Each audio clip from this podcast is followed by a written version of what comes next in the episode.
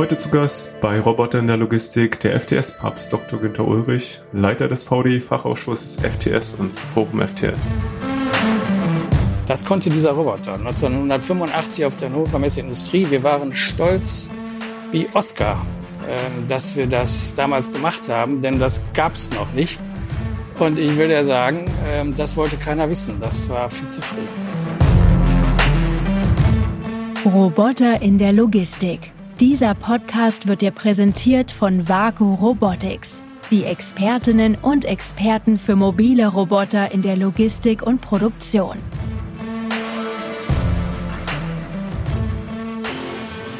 Ja, moin zusammen zur Premiere quasi, Folge 1 heute vom neuen Format bei IWML, Roboter in der Logistik. Und es ist gar nicht unser Format, beziehungsweise mein Format, weil ich hier gerade spreche, sondern ich übergebe heute eigentlich den virtuellen Staffelstab oder das Podcast-Mikrofon, wie auch immer, an Viktor. Grüß dich, Viktor. Hallo, Andreas. Sehr gern nehme ich natürlich den Staffelstab von dir an. Die Erwartungshaltung ist riesig. Du staffst natürlich in 150 Folgen irgendwas mit Logistik, Historie, warst aber ja selber schon zweimal zu Gast oder vielleicht sogar dreimal, ich weiß gar nicht mehr. Auf jeden Fall Dauergast schon fast und bist ja mobiler Roboter-Experte. Und wir wollen heute die Folge ja so ein bisschen zweiteilen. Wir wollen einmal so ein bisschen über dich sprechen, über das, was wir gemeinsam uns ausgedacht haben und was ihr so macht. Und dann später ähm, sprichst du ja auch noch mit deinem allerersten Gast. Aber lass uns damit anfangen für alle, die dich trotz deiner Auftritte bei uns noch nicht kennen. Vielleicht kannst du ein bisschen was zu dir selber erzählen, Viktor, wer du bist, was du bisher so gemacht hast und wo du herkommst. Sehr gern. Ich bin Viktor. Ich selbst bin schon seit vielen Jahren in der Logistik, insbesondere in der Robotik. Ähm, aber ich setze mal ein bisschen früher an. Ähm, selbst habe ich äh, Maschinenbau studiert, habe dann mein erstes Startup gegründet mit 25, Green City Solutions, wo es um die Reinigung von Luft ging und bin von da aus weitergegangen und in der Startup-Welt geblieben, bloß ein bisschen größer bei Zalando. Dort habe ich mich insbesondere mit Logistikinnovation und im engeren Fokus mit Robotik auseinandergesetzt und einfach da gemerkt, was für ein mhm. Riesenbereich das ist, wie viel es da auch zu entdecken gibt, was dann auch die Grundlage für Vaku Robotics war, um hier eigentlich eine Anlaufstelle, das Ökosystem zu formen, wo Unternehmen einen leichten Einstieg in die Robotik haben. Und deswegen bin ich ja heute auch in dem Podcast, beziehungsweise starten wir auch den Podcast, um halt Unternehmen den Einstieg in die Robotik zu ermöglichen. Mhm. Die eine Sache war mir ein bisschen zu schnell. Vielleicht kannst du da noch mal ein bisschen Details reinbringen. Du hast ein eigenes Startup gegründet, Green City Solutions, wo es um Luftreinigung geht. Und dann bist du zu Zalando gekommen, in die Logistik. Das ist schon ein harter Wandel zwischen den Sachen, die du gemacht hast. Ne? Also einmal Logistik und einmal Luftreinigung. Vielleicht kannst du ein bisschen erklären, wie es dazu kam oder, oder wie du dir gedacht hast, ja, Logistik könnte eigentlich auch ganz cool sein, gucke ich mir mal an. Genau, also von Green City Solutions aus, meinem ersten Startup, dort haben wir einfach wahnsinnig viel innovative Technologie gemacht. Wir haben äh, Moose genommen, um die Luft zu filtern, gab es vorher noch nie. Und ähm, ich habe aber auch gemerkt, dass manche Dinge wie zum Beispiel Management oder sowas ähm, sehr schwer in einem Startup zu erlernen sind. Ja? Und dann hat mich einfach mhm. nochmal so die Perspektive von einem Grown-up, von einem großen Startup äh, interessiert, weswegen ich dann aus Green City rausgegangen bin und weiter zu Zalando, wo ich die Möglichkeit bekommen habe, eine wahnsinnig innovative Stelle zu nehmen, die erstmal relativ offen war. Und das war auch der Grund, warum ich da reingekommen bin, um einfach diesen Außen Blick, den die sozusagen die fachfremde Welt gerade ähm, dort reinzubringen und mit einem frischen Blick reinzugehen und zu schauen, was kann man eigentlich radikal in der Logistik verbessern. Mhm. Hoffentlich äh, oder wahrscheinlich nicht mit Moos im Lager. Das mögen wahrscheinlich die wenigsten, außer die Freunde im, im Bereich Vertical Farming haben da vielleicht Interesse dran. Aber dann hast du quasi Logistik bei Zalando gemacht, beziehungsweise Innovationsmanagement und hast quasi ein bisschen die Liebe für die Logistik entdeckt? Oder wie kam das dann, dass du gesagt hast, okay, da will ich jetzt auch noch ein eigenes Startup in der Logistik gründen mit, mit Vaku Robotics? Ja, damals äh, war ja die Akquisition zum Beispiel von Kiva äh, durch Amazon noch gar nicht so lange her. Die war 2007, das war trotzdem schon ein paar Jahre her. Aber dort hat das gerade so richtig mhm. Fuß gefasst, dass wirklich Amazon hunderttausende Roboter schon in ihren Lagern hatte Und wir haben selbst oder auch in meiner Recherche habe ich dann gemerkt, okay, da geht was ne, in dem Bereich mobile Robotik. Die Logistik insgesamt ist sehr manuell, das habe ich rausgefunden, indem ich auch einfach viel Genetztwerk habe, viel auch in andere Bereiche geguckt habe, sowohl Handelslogistik als auch Automotive und gesehen habe, dass manche Branchen viel weiter sind, wie beispielsweise Automotive und andere Branchen eigentlich noch gar mhm. nicht automatisiert sind, wie halt E-Commerce oder Handelslogistik. Und dort sind zum Beispiel gerade mal ein Prozent der Gabelstaplerbewegung überhaupt automatisiert, ganz, ganz niedriger Automatisierungsgrad und gleichzeitig ist aber der Schmerz sehr groß, weil ähm, Arbeitskräfte kaum verfügbar sind, insbesondere wenn die noch zusätzliche Qualifikationen zum Beispiel mitbringen sollen, wie dann Gabelstaplerführerschein oder eben ähm, auch für Spezialqualifikationen, äh, um jetzt zum Beispiel ein Hochregal zu bedienen. Und das war eben dann der Schritt mhm. von ich mache was ganz Innovatives in einem ganz anderen Bereich hin zu, okay, was ist das nächste Innovative jetzt in der Logistik? Zu merken, okay, hier in der, in der Robotik bewegt sich wahnsinnig viel. Die Technologie wird radikal besser. Die Technologie entwickelt sich sehr schnell und schon in wenigen Jahren werden wir eine wirklich massenhafte Adoption haben von der Technologie, weil die einfach den Unternehmen so wahnsinnig hilft, ja, und, und die Kosten so schnell sinken. Weil ich aber auf der anderen Seite auch gesehen habe, dass viele Unternehmen einfach, also ne, wirklich kleine Inseln des Wissens aufgebaut haben. Da wissen mal einzelne Personen Bescheid, mhm. aber insgesamt ist das äh, Wissen sehr, sehr dezentral sozusagen an einzelnen Personen ähm, hängt das dann. Und, und da habe ich einfach gesehen, okay, hier gibt es eine Notwendigkeit, eigentlich noch eine zentrale Anlaufstelle zu schaffen. Und damit haben wir beispielsweise Lots of Bots, äh, diese Website, die Robotervergleichswebsite war ja einer unserer ersten Produkte, die wir gestartet haben, um erstmal überhaupt einen Überblick über die Industrie zu geben. Das gab es ja vorher nicht. Es gab keine Website, wo man mal hingehen konnte und sich zum Thema informieren konnte, ja, sondern da muss man mit Leuten reden, auf YouTube, auf Google, das halt, äh, wie man das macht bei einem neuen Thema, ja. Mhm. Also habt ihr dann gesehen, okay, da gibt's äh, einen Bedarf für mehr Transparenz und mehr Wissen in dem Feld und habt daraufhin Vaku gegründet oder hattet ihr gleich noch weitere Ideen für weitere Produkte bei der Gründung?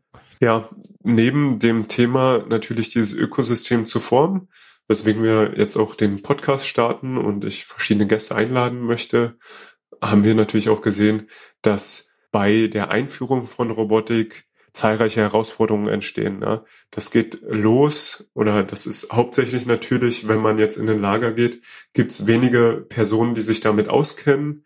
Es ist auch relativ intransparent. Ich vergleiche das immer wie mit einem Haushaltsroboter, ja, mit so einem ähm, Staubsaugerroboter, der, der macht schon seinen Job, aber wenn ich jetzt äh, sehe, der fährt immer an der dreckigsten Stelle vorbei, wo, wofür ich ihn gerade einsetzen wollte, dann kann ich dem das nicht sagen. Und das war äh, auch die Grunderkenntnis für VacuSense, unserem zweiten Softwareprodukt, man so will, was, was Hand in Hand geht mit Lots of Bots, wo man transparent Einblicke in die Technologien kriegt und auch insbesondere die Schnittstelle zwischen Mensch und Maschine bespielen kann, so dass man als Person im Lager sieht, was macht der Roboter, wo kann ich vielleicht den Prozess verbessern, sowohl von dem Roboter als auch ähm, des manuellen Betriebs. Und mit VacuSense ist das halt genau diese ganz einfache Benutzeroberfläche, so dass man dann halt auch diese massenhafte Adoption, was ich vorher sagte, was, was zu erwarten ist, dann halt auch so einfach gestalte, dass jeder darauf Zugriff hat. Ne? Das ist auch was, was wir uns für den Podcast vorgenommen haben, wirklich auch Gäste einzuladen, die jetzt nicht nur ganz spezifisch Robotik anbieten, ne? weil das sind die Experten, sondern halt vielleicht auch ähm, Gäste zu haben, die aus einem angrenzenden Feld kommen, beispielsweise Bildung oder auch Gewerkschaften und so weiter, ne, wo es darum geht, wie bilde ich eigentlich meine mhm. Mitarbeiter weiter, wie kann ich meine Qualifikation in einem Unternehmen insgesamt so hochfahren, meine Prozesse so verändern, dass ich dann ähm, Robotik auch wirklich einsetzen kann, so dass sie mir hilft. Ne? In einer alternden Gesellschaft brauchen wir Robotik, das ist Teil einer Nachhaltigkeitsstrategie auch und das war im Prinzip das VacuSense und Lots of Bots quasi zwei Produkte neben eben den Wissensformaten wie jetzt diesen Podcast. Mhm. Das heißt, ihr macht eigentlich, wenn man das so zusammenfasst, so den ihr schließt so den Kreis, ne? Also ihr, ihr gebt Wissen raus, ihr unterstützt bei den einzelnen Projekten im, im Consulting-Bereich, um, um sicherzustellen, dass die Projekte auch funktionieren und, und helft da. Und zusätzlich habt ihr dann auch noch das Monitoring und, und alles drumherum mit VacuSense. Das heißt, eigentlich von Anfang bis Ende macht ihr im Prinzip alles. Und genau deswegen seid ihr für uns ja auch die Experten für mobile Robotik insbesondere und ähm, kriegt von uns deswegen ja das, das Format übergeben als Schirmherren, äh, die sich darum kümmern sollen. Und ähm, wir wollen ja heute gar nicht so lange miteinander sprechen, sondern du hast ja heute schon auch einen Gast äh, ausgesucht, mit dem du quasi den Auftakt machst, nachdem wir den Staffelstab übergeben haben. Vielleicht magst du ein bisschen was ganz, ganz kurz dazu erzählen, bevor ihr dann äh, beide ins Gespräch startet. Genau, heute wird der Günter Ulrich bei uns sein, auch liebevoll AGV-Papst genannt oder FTS-Papst. Ja. ein ganz, ganz langer Experte in dem Feld seit, also wir haben mal ähm, gesprochen und im Prinzip äh, zu meinem Geburtsjahr hat er bereits äh, angefangen, sich mit AGVs zu beschäftigen und den, den wow. die Industrie wahnsinnig lange verfolgt, sehr, sehr viel Expertise auch ähm, eingesammelt. Und deswegen freue ich mich hier, ihn auch als ersten Gast begrüßen zu können, um wirklich zum einen so den historischen Werdegang der Industrie nochmal nachzuzeichnen und auch das geballte Wissen, die Erfahrung hier ähm, zu teilen. Ganz spannend. Ähm, dann wünsche ich euch beiden ganz viel Spaß und verabschiede mich an der Stelle. Bis dahin. Mein heutiger Gast ist Dr. Günter Ulrich, geschäftsführender Gesellschafter der Forum FTS GmbH und seit 1987 Mitglied im Verein Deutscher Ingenieure, dem VDI. Also ein Urgestein in der Logistik. In der Branche wird er auch der FTS-Papst genannt. Hi Günther, ich weiß, FTS-Papst ist nicht deins, aber erzähl doch mal, ähm, wo kommst du her? Was machst du? Ja, genau. Also äh, erstmal schönen Dank, dass ich hier sein darf. Äh, lieber Viktor, ich freue mich darüber, hier der erste Gast zu sein. Es ist mir eine Ehre.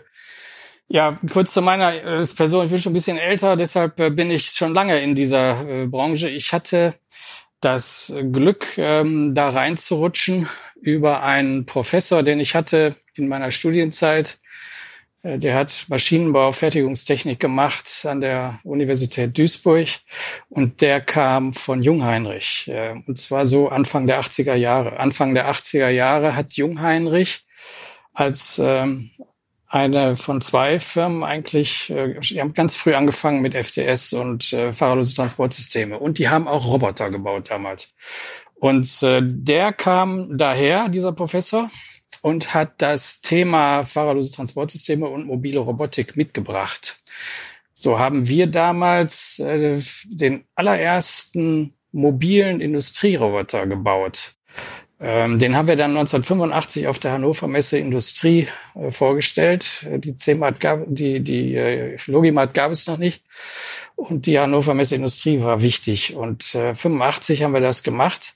Das war ein mobiler Roboter. Da haben wir einen Roboter von Jungheinrich auf ein FTF, also auf ein fahrerloses Fahrzeug von Wagner Indomat damals gebaut. Auch einer der ersten, die damals diese Dinger gebaut haben.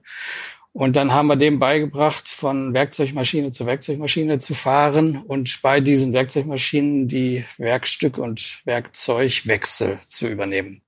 Das konnte dieser Roboter 1985 auf der Hannover Messe Industrie. Wir waren stolz wie Oscar, ähm, dass wir das damals gemacht haben, denn das gab's noch nicht. Und ich will ja sagen, ähm, das wollte keiner wissen. Das war viel zu früh. Äh, es hat keinen interessiert.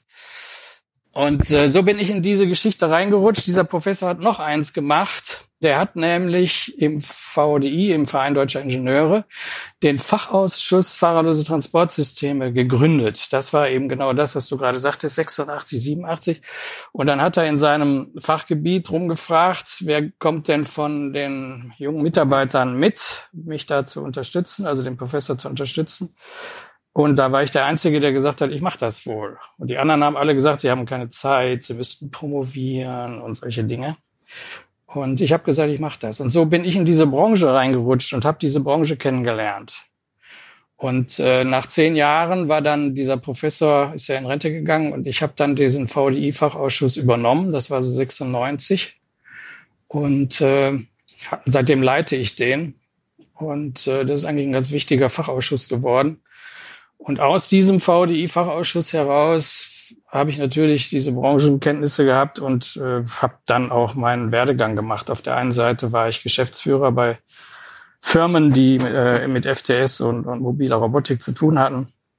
Und dann habe ich mich äh, jetzt vor 20 Jahren ungefähr selbstständig gemacht und habe aber auch das Forum FTS gegründet, aus diesem VDI-Fachausschuss heraus. Alle Mitglieder, die da drin sind, äh, haben gesagt, wir wollen mehr tun fürs FTS, als wir im VDI tun können. Und dann haben wir gesagt, dann machen wir das Forum FTS. Und das war, 19, das war 2006, also jetzt auch schon einige Jahre her. Und seitdem gibt's dieses Forum FTS.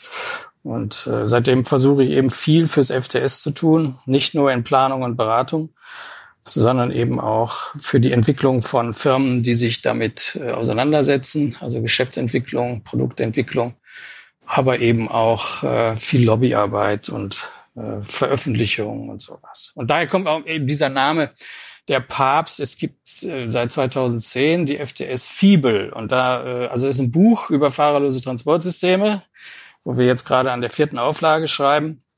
Und äh, das ist, glaube ich, mittlerweile ganz, ganz brauchbares Buch geworden. Und äh, dazu sagen viele Leute nicht das Buch Fahrerlose Transportsysteme, sondern nennen das Ding FTS Fibel. Und dann ist man natürlich rein von den Vokabeln her schnell beim Autor, bei dem äh, FTS Papst, der die Fibel geschrieben hat oder Bibel geschrieben hat. Ne? Also ich sag Fibel, die anderen sagen dann FTS Bibel und dann ist man schnell bei Papst. Also so kommt, so kommen diese Worte zu, zu, zueinander. Aber das ist eigentlich nicht zum anderen. Ne? So kommt eins zum anderen, genau. Ja, bevor wir richtig einstellen, äh, stelle ich jedem Gast drei oder Fragen. Ja. Du kannst dich sofort entscheiden und kannst in einem Satz begründen, wie du, wieso du dich so entschieden hast. AMA oder AGV? Weder noch, das werde ich auch noch erklären. Es gibt kein Entweder-Oder. Okay. VDA 50-50 oder individuelle Integration? Mittlerweile VDA 50-50. Kommen wir ja gar nicht mehr drum herum. Äh, ist völlig in Ordnung. Müssen wir nur richtig mit umgehen. Sehr gut. Äh, Leitlinien oder freie Navigation? Auch das ist eigentlich klar zu beantworten. Da gibt es kein Entweder-Oder, sondern der Use Case, also die Anwendung, bestimmt die Wahl der Technik. Ja, sehr gut. Äh, vielen Dank für diese kleine Herausforderung. Ähm, Gehe ich auch voll mit mit deinen äh, Antworten. Aber wir, wir können ja gerne da noch äh, ein bisschen tiefer drauf eingehen. Also du wirst du wahrscheinlich auch mich noch hinführen. Ne? wir also auf wenn jeden wir Fall auch noch. Äh, okay. Genau. Ich, ich, ich, ich würde ganz kurz noch mal einen Schritt zurückgehen. Ja, ähm, wir haben hier die die einmalige Chance in, in einem Erfahrungsfundus äh, zu schöpfen und wollt noch mal verstehen, wo denn eigentlich dein Interesse für logistische Prozesse, speziell für die fahrerlosen Transportsysteme eigentlich herkommen, ja? Das ist ja schon äh, ja, gerade zu der Zeit, ähm, ja, du sagst, da hat Junge eigentlich sogar noch Roboterarme hergestellt. Das ist ja heutzutage fast nicht mehr vorstellbar. Äh, oder für mich zumindest ja. nicht. Also ich habe das äh, nie Sechsach gesehen. Sechsachs-Roboter, ne? Der R100, das war so ein ganz bekannter Roboter da in den 80er Jahren. Ähm, das war ein Sechsachsroboter, äh, von den hatten wir eben auf äh, dieses FTS draufgebaut und damit hatten wir einen mobilen Roboter, ganz einfach. Ich bin da reingerutscht. Ich, ich war Student, ich habe Maschinenbau studiert und äh, äh, habe Regelungstechnik auf der einen Seite gemacht. Ich weiß nicht, ob es das heute überhaupt noch gibt. Heute wird es sicherlich anders heißen. Also da, wo man programmiert und wo man die Nähe zur, zur Elektronik irgendwie gesucht hat. Bei uns war Programmieren ja noch ein bisschen anders als heute. Und dann auf der anderen Seite habe ich Fertigungstechnik vertieft ja, Fertigungstechnik. Warum? Also ich habe diese Automatisierungsgedanken, die waren bei mir von vornherein immer da, weil ich mir immer gedacht habe, äh, es gibt den Menschen mit seinen Möglichkeiten und es gibt die Technik mit ihren Möglichkeiten. Das war für mich immer klar.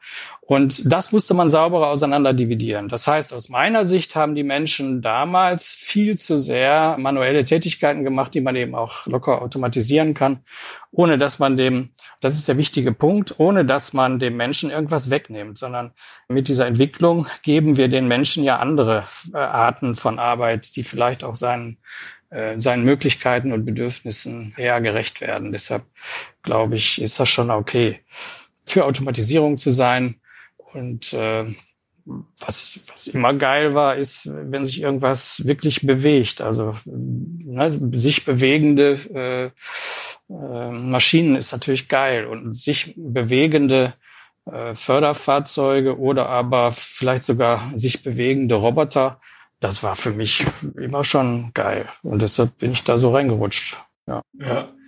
Bist du eigentlich, äh, wo wir gerade darüber sprechen, damit zufrieden, wie sich die Branche entwickelt hat? Hättest du damals mehr entwickelt? Ich meine, ist ja kaum vorstellbar, ne? Wenn, wenn das, das ist ja heute wird das ja immer noch also als große Innovation gesehen, wenn man da ein Gerät hat, ja. äh, wo ein Arm drauf gebaut wird. Ja. Das ist ja immer noch eine Ausnahme. Es gibt ein paar Unternehmen, die machen das, aber das ist die Ausnahme, dass man das mal in der Produktion sieht, ja. Ja, die Antwort liegt ja schon, sagen wir mal, da drin. Aber wir haben, wie gesagt, 1985 den ersten mobilen Industrieroboter gebaut und der funktionierte, der lief ja. Wir haben ihn vorgestellt auf einer Messe und es wollte keiner haben. Darin liegt ja die Antwort irgendwo. Also aus meiner Sicht ist die Antwort, ich bin völlig überrascht ähm, äh, in, in meinem Leben, wie lange das alles braucht, wie lange die Prozesse alle dauern. Und du kannst mit irgendeinem Thema an den Markt gehen und, und sagen, jetzt hast du das doch mal erklärt. Das kannst du vergessen. Du musst das 70 Mal machen. Du musst den Leuten vielleicht auch immer wieder und immer wieder und du musst Zeit haben und diese Zeit mitbringen. Und irgendwann, wenn du schon lange die, die Hoffnung aufgegeben hast, äh, dann äh, stellst du fest, oh, da scheint aber doch jetzt mal da irgendeiner mal zugehört zu haben oder, oder jetzt tut sich aber irgendwas. Du hast völlig recht. Die mobile Robotik hätte ja schon viel weiter sein können und müssen was sich getan hat, äh, war ja dann diese, diese reine ähm, fördertechnische Anwendung der mobilen Robotik. Also das ist ja dann das reine, ich sag mal, fahrerlose Transportsystem. Ja, das fahrerlose Transportsystem, basierend auf Fahrzeugen, die selber fahren, also die, die vollautomatisch fahren können und Dinge transportieren können und in einer Flotte von irgendeiner Software gesteuert werden. Das gab's schon sehr früh. Das gab's schon in den 60er Jahren. Da hat das ja angefangen. 70er Jahre, 80er Jahre Automobilindustrie sehr viel. Wobei heute auch noch die Automobilindustrie äh, der wesentliche oder der größte Anwender dieser Technologien ist. Das muss man auch sagen. Bist du dir da eigentlich so sicher? Weil als Logistiker, ne, ich komme ja von Zalando und habe da das äh, Logistikhandwerk gelernt, sage ich mal. Da war das große Aha-Erlebnis, als Amazon äh, Kiva Robotics gekauft hatte damals, ne, und jetzt zu Amazon Robotics gemacht hat. Inzwischen haben die eine Flotte von 300.000 Fahrzeugen, geht man von aus. Es gibt natürlich nicht ähm, keine offiziellen Zahlen, aber das ist das, was man findet. Und ich hätte bald gedacht, dass das doch deutlich mehr ist, als man im Automotive-Bereich findet, ja. Die Statistiken, die ich kenne. Diese Anwendung ist eine ganz spezielle Anwendung und die haben ja auch äh, mit, mit ganz einfachen Techniken da angefangen. Die Fahrzeuge, die waren ja ultra einfach. Die haben ja überhaupt nichts zu tun gehabt technologisch mit denen, was, was in der Automobilindustrie oder, oder in anderen Logistikanwendungen äh, zu finden ist. Es ist schon was anderes. Äh, es war eine ganz spezielle Anwendung, die sie jetzt natürlich äh, hochgefahren haben. Und äh, das stimmt schon. Also da, waren wir ja alle sehr überrascht, dass auf einmal solche Stückzahlen da kommen. Aber die meisten Anwendungen in der, in der Intralogistik sind eben nicht diese, diese Amazon-Anwendungen, sondern Transportflotten, die haben vielleicht 100 äh, Fahrzeuge. Ne? Das ist schon viel eigentlich. Auch wenn ich in der Automobilindustrie gehe und da Flotten sehe in Montagelinien oder da äh, äh die, die großen Flotten, 100 ist schon viel. Es gibt natürlich auch noch größere, aber 100 Fahrzeuge sind schon relativ viel. Von daher ist Amazon eine spezielle Anwendung. Ne? Und jetzt natürlich nicht nur noch, nicht nur an äh, ähm, von von Amazon oder Kiva, sondern äh, gibt's ja doch drei, weiß ich, drei, vier, fünf andere Hersteller, die solche Dinge eben auch bauen. Absolut. Was würdest du sagen, äh, ist denn der Hauptunterschied jetzt zwischen dem, was man in einem Logistikzentrum bei Amazon findet und vielleicht in der Automotive-Industrie? Weil von außen sehen die unter Umständen gar nicht mal so unterschiedlich aus? Ja, das ist eine gute Frage. Ich denke, die, ähm, die Einfachheit der Anwendung aufgrund der abgeschotteten Bereiche. Also du brauchst dich nicht so sehr mit diesem ganzen Thema äh, Mischverkehr und, und Safety und so zu kümmern. Das ist durchaus eine andere Herausforderung, die du dann draußen hast. Also Safety und Mischverkehr wären die, die Dinge. Das Ganze mit so großen Flotten, glaube ich, kaum erledigen. Ähm, die funktionieren im Wesentlichen alleine. Für sich alleine. Ja. Und die Automotive-Flotten sind eigentlich immer im Mischverkehr? Ist immer Mischverkehr. Ähm, ja. ja. genau. Also das, das wird, glaube ich, ein Punkt sein. Große Anwendungen, also jetzt nicht so groß wie, wie, wie bei Amazon, aber große Anwendungen hat es in den, in den Häfen schon gegeben seit den 80er Jahren. Also die großen Containerhäfen, äh, wo, man eben auch relativ große Flotten hat, 100 Fahrzeuge oder sowas, die aber auch im abgeschlossenen Bereich fahren und wo man nichts mit Safety zu tun hat und äh, wo man nichts mit Mischverkehr zu tun hat. Diese beiden Themen sind ähm, äh, ja durchaus äh, äh, die Gründe, warum die Dinge so komplex und kompliziert werden. Also der Mischbetrieb, also dann die Anforderungen an, an irgendeine Intelligenz oder, oder wir sagen ja auch heute viel mit viel Autonomie. Das kommt ja aus der Anforderung Misch, Mischverkehr und auf der anderen Seite die Safety, also die Sicherheit, dass wirklich nichts passiert. Das ist ja ein Riesenunterschied, das muss man auch verstehen, zwischen dem Straßenverkehr und, und, und der FTS-Welt. Im Straßenverkehr haben wir ja mit bestimmten Restrisiken äh, uns, uns arrangiert. Ne? Also wir akzeptieren ja, dass da draußen was passieren kann. Also wir gehen durch die äh, Fußgängerzonen und dann kommen wir auf die Kreuzungen und äh, das ja und wir fahren auf der Autobahn mit 130 oder vielleicht auch 230 oder wie schnell auch immer. Wir akzeptieren dieses Risiko. Und wir würden das im, im Betrieb nie wollen, ja. Also gerade Amazon ist ein amerikanisches Unternehmen, die werden das nie akzeptieren, dass da irgendwie so ein Restrisiko besteht. Und wir in der EU mit unserer Maschinenrichtlinie und den entsprechenden Normen und, und Dinge, die es da gibt, Regelwerke, die es da gibt, akzeptieren wir keinen Personenunfall oder sowas, ne, oder Schaden, Personenschaden. Und wenn man diese beiden Dinge, also Mischbetrieb und Sicherheit, wenn man damit umgehen muss, dann wird's komplex, glaube ich. Ja. Deine Antwort überrascht mich in gewisser Weise, weil ich immer die FTS oder FTF in den Automotive-Bereich verortet habe und ähm, in dem Logistikbereich, wie man sie jetzt auch von Kiva kennt, eher den Begriff der AMRs ähm, geläufig ist. Und als AMR, das ist nicht so trennscharf, ne, aber doch eher ein System, was oftmals ein bisschen äh, flexibler ist und auch eher mit Menschen umgehen kann. Wie würdest du den äh, Unterschied definieren zwischen AGV oder FTS und AMA? Naja, wir haben, wir haben uns ja, also ich, ich glaube schwer, dass dieser Begriff AMA ist, ist eine aus dem Marketing getriebener Begriff. Ne? Also der kommt häufig aus dem Marketing.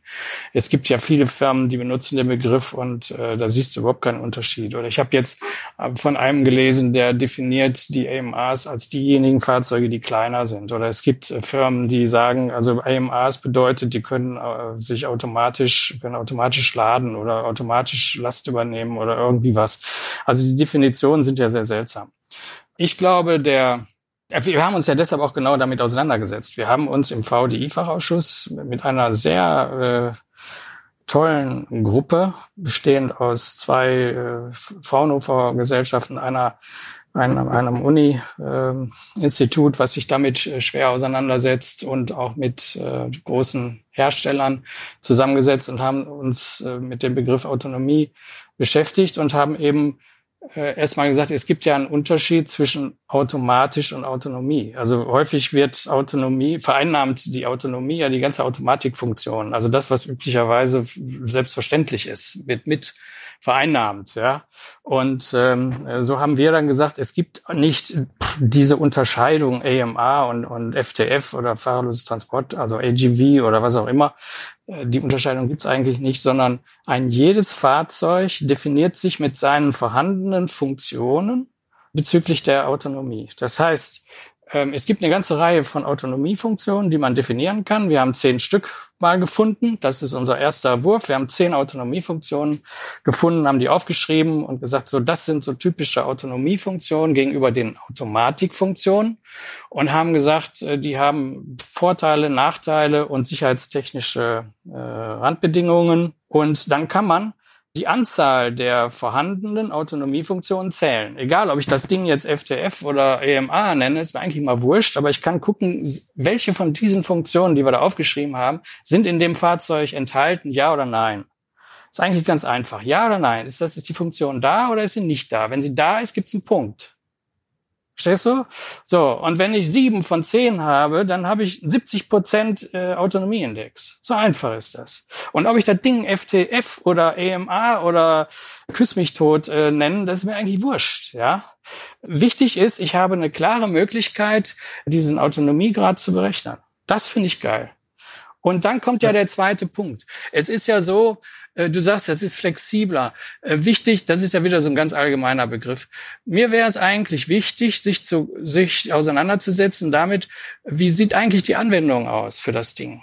Denn das Ding an, an sich zu entwickeln und mit irgendeinem Autonomiegrad zu versehen, ist nur die halbe Wahrheit. Das ist nur die Hälfte. Wichtig, die andere Hälfte ist doch, äh, sich zu fragen, was brauche ich denn in der Anwendung? Wofür ist das gedacht? Was will ich denn damit machen? Und dann kann ich nämlich genau Excel-mäßig weitermachen. Dass ich auf der einen Seite sage, also meine Lösung, die ich da habe, hat also diese 70 Prozent, also diese sieben Autonomiepunkte werden da vergeben, das Ding hat das. Und jetzt kann ich auf der anderen Seite gucken, was brauche ich denn in der Anwendung? Was ist sinnvoll? Und was ist vielleicht überhaupt nicht sinnvoll in dieser Anwendung. Ja, also du kannst ja Anwendungen äh, aussuchen, äh, die sind also sehr unterschiedlich und die Anforderungen sind sehr unterschiedlich. Und da muss ich mit dem entsprechenden Fahrzeug, mit der entsprechenden, mit dem entsprechenden Autonomieindex gegenhalten. Und dann komme ich, wenn ich das vergleiche, zu einem Anforderungserfüllungsgrad. Das heißt, ich kann gucken, inwiefern meine Anforderungen mit dem Fahrzeug, was ich da gerade betrachte, erfüllt werden oder auch nicht. Und da bin ich wieder bei 0 bis 100 Prozent. Ja, und dann kann ich zum Beispiel feststellen, dass ich in einer Anwendung, wo ich die Autonomiefunktion echt nicht brauche, ich kann mir eine ganz einfache Montagelinie vorstellen, wo die Fahrzeuge einfach nur hintereinander frickeln und ähm, von, von Arbeitsstation zu Arbeitsstation fahren. Dann kann ich auf die Idee kommen, da braucht kein Fahrzeug links überholen oder sich einen anderen Weg ausdenken oder ich brauche keine äh, Fläche freigeben, anstatt einer Spur zu führen. Das brauche ich alles nicht. Und wenn ich das nicht brauche, bin ich mit einem Fahrzeug, was 0% Autonomieindex hat, beim 100% Anforderungserfüllungsgrad. Aber bei einem äh, Fahrzeug, was äh, einen Autonomieindex von, von 0 100 Prozent hatte, dann hätte, wäre ich auch bei 100 Prozent Erfüllungsgrad. Nein, weil ich diese Funktion gar nicht brauche, gar nicht will, gar nicht haben will. Aber wenn ich sie nicht brauche, werden sie trotzdem erfüllt, ne? Oder sind sie geradezu schädlich? Die können sogar schädlich sein, klar. Ich muss sie, also was ja eine, eine Anforderung ist aus diesem Ganzen, was wir da getan haben, ist, dass man zumindest, wenn man also der Meinung, es gibt ja einige Menschen, die sind der Meinung, äh, diese Autonomiefunktionen da müssen da alle drin sein, aber wenn sie da drin sind, müssen sie abschaltbar sein. Denn das ist ja das, was üblicherweise auch passiert. Ja, ich schalte die Dinger ab, damit sie mir nicht in die Quere kommen. Ja, also sogar in Logistikanwendungen ist das ja auch so, dass in vielen Fällen diese Funktionen abschaltbar sein müssen, weil das Quatsch ist. Ja, ich versuche mal äh, den, den, das krasseste Beispiel zu bringen. Wenn man in einem Use Case zu tun hat mit Leistung, Verfügbarkeit, Durchsatz, wenn man mit den Begriffen zu tun hat, wenn es Forderungen gibt bezüglich der Leistung des Systems, der Zuverlässigkeit, der Verfügbarkeit, des Durchsatzes, dann ist es nicht unbedingt ratsam, dem Ding zu erlauben, irgendwelche Hindernisse zu umfahren oder die Wege sich selber auszusuchen oder eine ganze Fläche zu verwenden äh, für den Transport anstelle einer klar vorgegebenen Fahrspur, sei sie virtuell vorgegeben oder auch von mir aus äh, physikalisch vorgegeben, spielt ja eigentlich gar keine Rolle. Ähm, das macht keinen Sinn. Wenn ich in so einer Anlage wenn ich im, im LinkedIn gucke und dann, dann sehe ich die Beispiele. Es gibt nochmal drei Beispiele. Das erste Beispiel ist, da steht eine junge Frau vor einem Regal und hat einen Block in der Hand und schreibt irgendwas auf. Und die, die ist quasi ein Hindernis für ein Fahrzeug, was da kommt. Das zweite Beispiel ist, mitten auf der Kreuzung steht eine Gruppe von Mitarbeitern und unterhält sich. Und das dritte Beispiel ist die Palette, die da plötzlich irgendwo steht. Wenn ich mir die drei Dinge angucke, dann muss ich doch sagen, die junge Frau gehört zum Mittagessen eingeladen, damit die da weg ist. Die, die Gruppe von Mitarbeitern gehört abgemahnt oder zumindest mal in ein Besprechungszimmer verfrachtet, damit äh, da die, die Wege freikommen. Und die Palette, darüber brauchen wir nicht zu reden. Was macht die Palette da? Palette gehört da nicht hin. Wenn ich den ursprünglichen Sinn des FTS mir vor Augen führe, Der ursprüngliche Sinn war, das FTS ist ein Organisationsmittel. Das hat mir mein Professor, von dem ich vorhin erzählt habe, schon ganz klar gemacht. Das FTS ist ein Organisationsmittel. Es hilft, die Prozesse zu organisieren, in den Griff zu kriegen, zu strukturieren. Und das ist eine Maßnahme, die in Richtung Leistung, Verfügbarkeit und auch letztlich Sicherheit und Wirtschaftlichkeit geht. Und da kann ich solche Autonomiefunktionen oder die meisten der Autonomiefunktionen überhaupt nicht gebrauchen. Das äh, ja. öffnet den Weg äh, ins Chaos eigentlich. Es gibt ein anderes Beispiel, wenn ich, wenn ich diese Begriffe Leistung, Verfügbarkeit, Durchsatz nicht habe in der Anwendung, dann bin ich schon viel näher dran. Also sagen wir mal, ich will äh, äh auf dem Bahnhofsvorplatz äh, den Boden kehren. Das wäre so eine typische Anwendung. Da geht es nicht um Leistung oder Verfü äh, Verfügbarkeit vielleicht auch, aber die Leistung ist, ist uninteressant. Da brauche ich die höchste Flexibilität, um deinen Begriff zu verwenden. Da brauche ich Autonomie, intelligentes Verhalten. Da muss das Ding in sich auskennen, Situationen erkennen können, äh, dann entsprechend entscheiden können, linksrum, rechtsrum oder jetzt da hinten in der Ecke vielleicht gar nicht, aber ich muss mir es merken und nachher dahin und wie auch immer. Das ist eine typische Anwendung für Autonomie, für ganz viel Autonomie. Ja, und so würde ich sagen, muss man von der Anwendung kommen und sagen, was brauche ich eigentlich? Welche Autonomiefunktionen brauche ich eigentlich und wie kriege ich die da rein? Und das ist ja auch noch eine, eine, eine super Frage eigentlich. Wie kriege ich die da rein? Aber gut, vielleicht ja. kommen wir da gleich noch zu.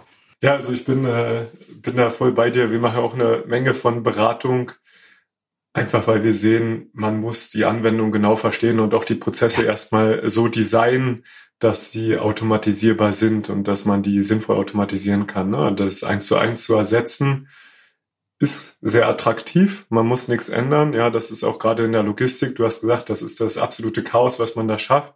Da ist ja heutzutage mit einem hohen Anteil an Saisonarbeitskräften, die nur kurzzeitig da sind, die auch oftmals ähm, einen Migrationshintergrund haben und äh, gegebenenfalls auch die deutsche Sprache nicht sprechen oder die jeweilige Landessprache, wo man natürlich äh, andere Herausforderungen hat, als man sie vielleicht aus dem Automotive-Bereich kennt. Ja, zumindest spreche mal über den ähm, Logistikbereich. Ähm, aber äh, sobald das, du hast ja auch äh, die einschränkenden Bedingungen da genannt, äh, mit Durchsatz, Verfügbarkeit ähm, und die und die Gesamtleistung des Systems da an der Stelle, dass man die erreichen will, ist natürlich äh, muss man das in ja, Form wenn du, wenn du Autonomiefunktionen, je mehr Autonomiefunktionen da drin hast, desto weniger kannst du bezüglich Leistung, Verfügbarkeit und Durchsatz irgendwas sagen.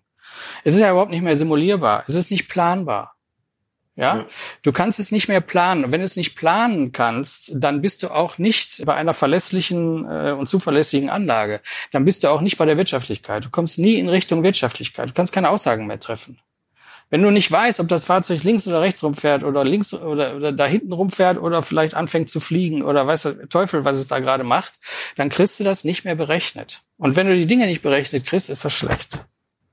Ist das nicht, ähm, vielleicht, um, um das nochmal kurz aufzunehmen, da den Ball, und dann können wir vielleicht nochmal in Richtung Sicherheit abbiegen, äh, ist das nicht auch was, was vielleicht heutzutage schon so ist, wenn man Mitarbeiter und Mitarbeiterinnen dort im Lager zu laufen hat. Da läuft der eine schneller, der andere läuft langsamer, der eine braucht mehr Toilettenpause als die andere und ähm, am Ende mittelt es sich aber über eine große Anzahl von Geräten aus.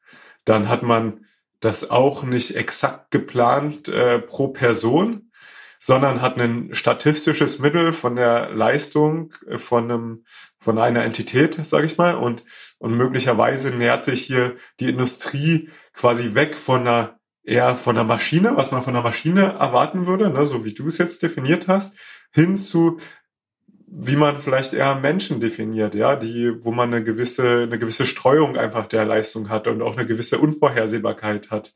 Aber dafür auch äh, einen höheren Grad der Flexibilität, da sind wir wieder, ne? Ja, wo, ja. wo man vielleicht auch neue Aufgaben vergeben kann, ja. Gut. Also ich glaube, dass, ähm, dass wir zunächst mal in der, in der Produktionstechnik und in der Produktionslogistik, in der wir uns beschäftigen, mit Maschinen zu tun haben. Wir haben es tatsächlich mit Maschinen zu tun. Denn wir, wir verbinden Maschinen. Ob es ein automatisches Lager ist oder ob es Produktionslinien äh, sind, selbst, selbst Montagelinien sind von, von Robotern und Taktzahlen und Taktzeiten ähm, äh, beschrieben. Äh, oder Maschinen, es werden Maschinen verbunden, die haben eine, eine Taktzeit und die, aus der Taktzeit ergeben sich die maximal möglichen Leistungen, die ich daraus holen kann. Es ist leider so, es ist, nein, es ist so, dass die Wirtschaftlichkeit an allererster Stelle steht. Und die Wirtschaftlichkeit gibt mir vor, dass ich auf der einen Seite die maximale Leistung da raushole und zweitens die Anzahl der Menschen reduziere. Denn die Menschen sind das teuerste, was ich da drin habe. Das heißt, ich muss eigentlich sehen, dass ich die, die Menschen von der Anzahl her da rauskriege und die Maschinen mit der maximal möglichen Taktzahl fahre und damit auch wirklich sehr zuverlässig on-demand beliefer. Und dafür brauche ich Leistung und Verfügbarkeit und Durchsatz und Verlässlichkeit. Die Sicherheit ist noch ein ganz anderes Thema. Die Sicherheit, ähm, da, ich glaube, das wissen viele nicht. Die Dinge, die wir in diesem Leitfaden auch reingeschrieben haben. Wir haben den, den Arbeitskreis Sicherheit, wir haben einen eigenen Arbeitskreis und diesen Arbeitskreis Sicherheit haben wir dazu auch befragt zu den einzelnen Autonomiepunkten. Das heißt, wir haben nicht nur Vor- und Nachteile von diesen Autonomiefunktionen äh, beschrieben, sondern wir haben auch gesagt, was hat das für Auswirkungen auf die Sicherheit, auf die Safety. Und da gibt es insbesondere zwei Dinge, auf die ich mal hinweisen möchte. Ich glaube, das weiß kaum jemand oder es beachtet jedenfalls keiner. Wenn ich Flächen freigebe und auf den Flächen beliebig fahren will, selbst bestimmt durch die Fahrzeuge, das ist ja ein so ein Autonomiefall, dass ich nicht mehr den Weg entlang fahre, sondern eine Fläche zur Verfügung stelle dann muss ich sicherstellen, dass ich diesen gesamten Raum dieser Fläche auf zwei Meter zehn Höhe frei habe damit ich nirgendwo gegenfahre, damit nichts passiert. Denn üblicherweise, und das ist auch so eine komische Geschichte, wenn ich mir die, die autonomen Fahrzeuge angucke, da sind ja ganz viele immer noch mit zweidimensionalen Laserscanner unterwegs, ne, weil ich den Personenschutz äh, nur über einen über über einen SIG-Scanner, über einen Microscan 3 äh, geregelt kriege, dann benutze ich eben diesen Scanner auch, um zu navigieren und ähm, äh, für irgendwelche wilden Funktionen äh, zu verwenden. Ähm, was ja eigentlich fehlt, ist eine vernünftige 3D-Erfassung der, der, der, der Umgebung. Und äh, wenn ich das nicht habe, äh, dann ist es eben schwer, diese Räumlichkeit äh, abzusichern. Also das ist so der erste Punkt. Es ist viel einfacher, wenn ich einen, klare, einen klaren Weg habe, äh, der also äh, allen Mitarbeitern auch klar zu vermitteln ist. Dann ist es sehr vergleichbar einfach diesen Weg auf zwei Meter zehn Höhe freizuhalten, dass da nichts steht oder nichts abgestellt wird oder wie auch immer oder keine, keine schwebende Last hängt oder wie auch immer. Man sieht diese Wege, die sind entweder markiert oder sie markieren sich selber, weil die, weil die Räder eben auf dem Boden äh, Spuren erzeugen. Wenn ich das freigebe, muss ich mich um, diese, um den gesamten Raum kümmern. Das ist nicht so einfach. Und der zweite Aspekt, den ich sehe, wenn ich beliebig, an beliebiger Stelle damit rechnen muss, dass ein Fahrzeug seine Spur wechselt oder zumindest ausbricht aus der Fahrspur, in der er sich gerade befindet, aus welchem Grund auch immer, weil er meint, er sieht was oder er hat ein Hindernis, wo er drum fahren will oder was auch immer, dann kann es sein, dass dieses Fahrzeug ähm, einem anderen Fahrzeug entgegenkommt. Und wenn das so ist, dann muss man jetzt mal ein bisschen nachdenken, addieren sich die äh, Bedarfe an Schutzfeldern. Das heißt, ich brauche an beiden Fahrzeugen die doppelte Schutzfeldlänge. Das ist nicht ganz einfach. Wenn man sich das, also insbesondere wenn ich jetzt ein schweres Fahrzeug habe, also in heterogenen Flotten, ich habe einen großen, ein großes Fahrzeug, was vielleicht mit 1,5 Meter pro Sekunde fährt, und ich habe ein ganz kleines Fahrzeug, was mit 1,5 Meter pro Sekunde fährt.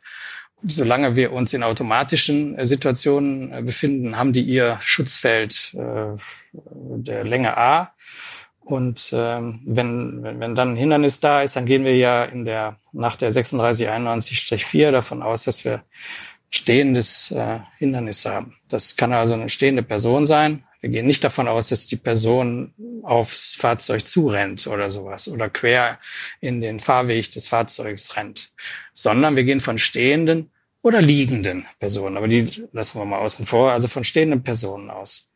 Das ist so genauso wie, wie eine Wand. Also wenn ich mit dem Fahrzeug mit 1,5 Meter pro Sekunde Richtung Wand unterwegs bin, dann wird das Schutzfeld so eingestellt sein müssen, dass das Fahrzeug eben mit maximaler Geschwindigkeit da anhalten kann. Warnfelder werden nicht betrachtet in dem Sicherheitskontext. So. Dann habe ich also Schutzfeld A. Wenn ich jetzt aber davon ausgehen muss, dass mir ein anderes Fahrzeug oder ein Mensch mit einer Geschwindigkeit, vielleicht sogar mit der gleichen Geschwindigkeit entgegenkommt, dann brauche ich die Schutzfeldlänge 2a. Und wenn ich an den Fahrzeugen, wenn ich das konsequent umsetze und ich, ich äh, äh, verwende die doppelte Schutzfeldlänge an den Fahrzeugen, dann kann ich in dem, kann ich ganz häufig in dem vorhandenen Layout nicht mehr fahren. Komme ich nicht mehr um die Ecke. Ja. Die Fälle sind sehr ausführlich in der ISO 3691 beschrieben. Ich ja, bin mir auf jeden Fall nicht sicher, äh, oder, oder die Konsequenz ist klar auf jeden Fall aus der ISO, ob ich das genau so ähm, jetzt verstanden habe müsste ich nochmal reingucken, ja. Vielleicht, äh, Günther, nachdem wir jetzt einen kleinen Schwenker zur Sicherheitsthematik gemacht haben, wie gesagt, ISO, ISO 3691 ähm, Strich 4 ist da jedem ans Herz zu legen und ein absolutes Muss, der sich mit dem Thema auseinandersetzt und der Geräte einführen muss, weil die Pflichten auch ganz klar geregelt sind. Ne? Ähm, würde ich gern mit dir nochmal einen kleinen Schwenker machen Du hast äh, jetzt eine wahnsinnige Erfahrung gemacht ähm, in der Vergangenheit und was ist deine Erwartung an die Zukunft ähm, für die Industrie, ja, für MA, FTS? Was denkst du, wie entwickelt sich? Was würdest du dir wünschen? Ja, ja genau, damit beschäftige ich mich gerade. Ähm, warum? Weil, weil ich jetzt auch gerade, also vor mir liegt äh, das Schreiben des Vorwortes für die vierte Auflage der FTS-Fibel. Und Vorwort muss ja immer irgendwie äh, so ein bisschen das sagen, was, was jetzt vielleicht auf einen zukommt. Ich erwarte und wünsche mir zwei Dinge. Äh, die Erwartung geht dahin, dass wir neue Use Cases kriegen.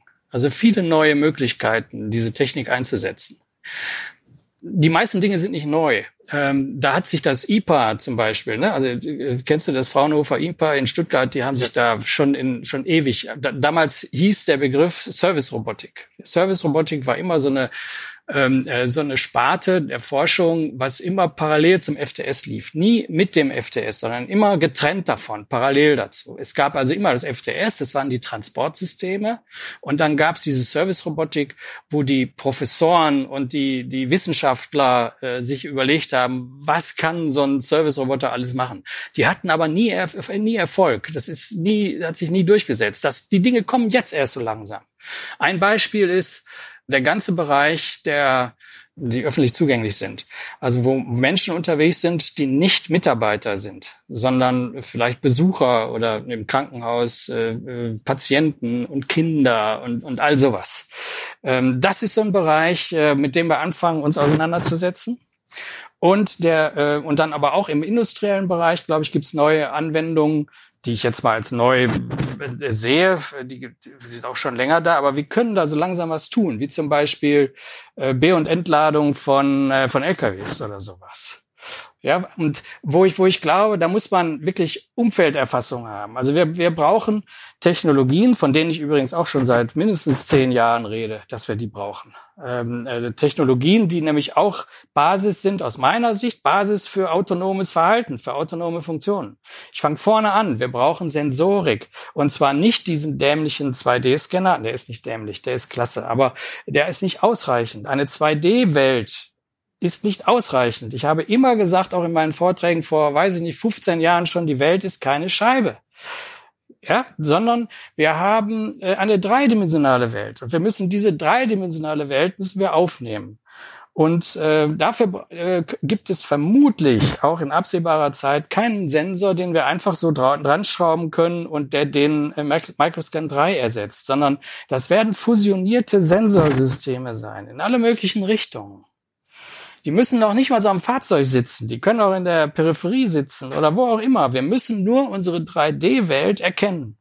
Und das werden fusionierte Sensorsysteme sein. Das heißt, da entstehen riesige Datenmengen, die verarbeitet werden wollen. Die müssen wir komprimieren, integrieren, die müssen wir fusionieren irgendwie, die Daten. Und dann wird's interessant. Dann sind wir eigentlich bei der Voraussetzung für autonome Funktionen. Dann müssen wir die klassifizieren. Klassifizieren, das heißt, wir müssen daraus feststellen, was sehen wir da eigentlich? Das ist ein Mensch, das ist ein, das ist ein Stapler, da steht eine Palette, da ist ein Regal. So, diese Dinge müssen wir erkennen. Und das nennt man Klassifizierung. Und das macht man klassischerweise mit einer KI, mit, mit einer Maschinenlernen. Und wenn, wenn wir da sind, dann sind wir ganz nah am autonomen Fahren. Wenn wir dann wissen, dass wir ein Modell haben, also ein fun funktionierendes Modell ähm, dieser klassifizierten Welt, wenn wir dann regelbasiert und zielbasiert agieren, dann haben wir eigentlich irgendwie das, was wir für ein intelligentes Behavior oder, oder Verhalten äh, brauchen. Und das ist das, was wir entwickeln müssen. Da müssen wir hin und das werden wir auch tun. Nur auch da sind wir wieder, ich habe das am Anfang schon gesagt, man ist verblüfft, wie lange die Dinge alle brauchen. Insbesondere können, kann das, äh, diese, diese Welt der FTS-Hersteller, wie wir sie heute haben, äh, kann das keiner von denen, insbesondere nicht alleine. Das kann keiner, ja. sondern das muss gemeinschaftlich passieren äh, über Open Source äh, Veranstaltungen oder oder oder Aktivitäten oder es muss ein großer irgendwie einsteigen, der einen Teil dieser Dinge übernimmt. Das ist also das, was wir erwarten können und ich hoffe, dass dieser Hype und diese, diese Buzzwords, die wir da verwenden, wir reden ja von nichts anderem mehr. Wir reden ja von Autonomie, von Innovation. Ne? Also das ist ja Wahnsinn. Wenn das nur zehn Prozent von dem kommt, was da angesungen wird, dann glaube ich, haben wir, haben wir eine Menge äh, gelernt für neue Anwendungen, für, für intelligentes Verhalten und von mir aus auch in Richtung Autonomie. Und dann kommt der zweite Aspekt. Das ist das, was ich mir wünsche dass bei diesen ganzen Überlegungen, die wir da gerade jetzt haben, das normale Projekt nicht vergessen. Das ist nämlich das, was ich jetzt im Moment erlebe. Dieser Anbietermarkt ist dermaßen explodiert, dass nur noch ein ganz kleiner Anteil von denen, die da unterwegs sind, wissen, wie FTS geht. Und die Projekte bei dem Kunden, der da irgendwas kauft und, und, und zum Teil überrumpelt wird und, und da irgendwas versucht, äh, da in Betrieb zu nehmen, äh, der wird nicht glücklich dabei. Das ist das, was mir, was mir wehtut. Die Dinge als verlässliche Systeme, als zuverlässige Systeme, wirtschaftliche Systeme hinzukriegen, zu realisieren, die Projekte abzuschließen, schnelle Inbetriebnahmen, äh, von der Baustelle wegzukommen, die Abnahme zu kriegen und äh, damit zu einem wirtschaftlichen Erfolg zu führen. Äh, das wünsche ich mir, dass also wieder diese Basics ins Spiel kommen, die ja eigentlich heute mehr so als langweilig hinten runterfallen, weil wir ja, wir wollen ja eigentlich, wir wollen ja Autonomie und wir wollen Innovation, aber dabei vergessen wir, dass die Industrie eigentlich ganz viel äh, Basics braucht. Und diese Basics, da frage ich nach. Denn die landen alle bei mir hinterher und, und fragen mich, Herr Ulrich, wir haben hier was realisiert, gucken Sie sich das bitte mal an. Ist das jetzt FTS? So haben wir uns das nicht vorgestellt. Und dann komme ich da hin und stelle fest, die, die, die Kranken an Problemen, die haben wir vor 20 Jahren alles schon gelöst. Okay, lass uns äh, zum Schluss kommen. Ich könnte mich sicherlich Stunden mit dir unterhalten. Vielen Dank für dieses Abschlussplädoyer für Sensor Fusion und ordentliche Projektarbeit, Günther damit haben wir viel Raum für eine weitere Folge und ich freue mich schon aufs Wiedersehen. Ciao. Ich würde mich freuen. Vielen Dank, Viktor. Bis dann. Tschüss. Das war Roboter in der Logistik mit Viktor Splittgerber von Vaku Robotics. Die Expertinnen und Experten für mobile Roboter in der Logistik und Produktion. Weitere Infos erhältst du auf vaku-robotics.com.